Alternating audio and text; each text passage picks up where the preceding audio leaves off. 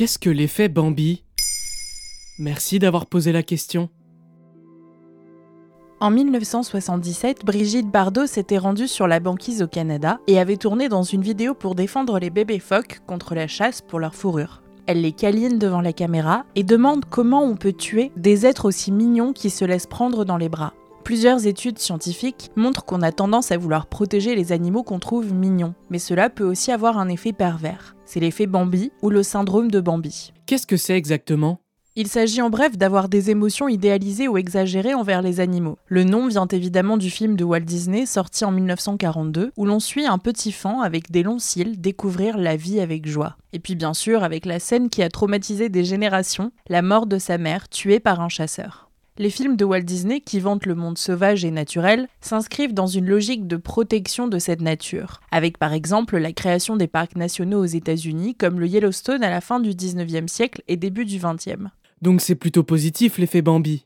Eh bien pas nécessairement, car on va avoir tendance à vouloir protéger les animaux beaux et mignons et ne pas se soucier des autres animaux, comme les animaux d'élevage, les cochons par exemple. L'effet Bambi est en fait le versant négatif du concept d'espèce parapluie, qui consiste à utiliser une espèce très charismatique pour protéger un écosystème entier. Selon Radio France, Aurélien Mirail, chercheur au Muséum d'histoire naturelle de Paris, mène une enquête en 2019. Il demande à 3500 participants de choisir entre différents représentants d'espèces en danger, comme s'il fallait sélectionner les animaux à embarquer sur l'Arche de Noé. Il montre des plantes, des champignons, des mammifères, des reptiles, il en ressort que les humains ont tendance à vouloir protéger les espèces les plus apparentées à l'espèce humaine, par exemple les grands singes. Et puis aussi les espèces sur lesquelles on peut faire des projections anthropomorphiques. Par exemple, lors des incendies de forêt en Australie, les cagnottes pour les koalas recueillaient bien plus de fonds que celles pour les insectes et les reptiles. Et ça veut dire quoi anthropomorphique? C'est la tendance à attribuer des sentiments ou des comportements humains à des animaux. Et c'est un des effets des films de Disney, où les animaux sont humanisés avec la parole ou la façon de dessiner leur visage. En bref, l'effet Bambi revêt plusieurs aspects. Ça va de pleurer pour la mort d'un animal dans un film, à minimiser son aspect sauvage, et donc vouloir l'approcher et se mettre en danger, et puis on peut les mettre en danger en voulant les sauver.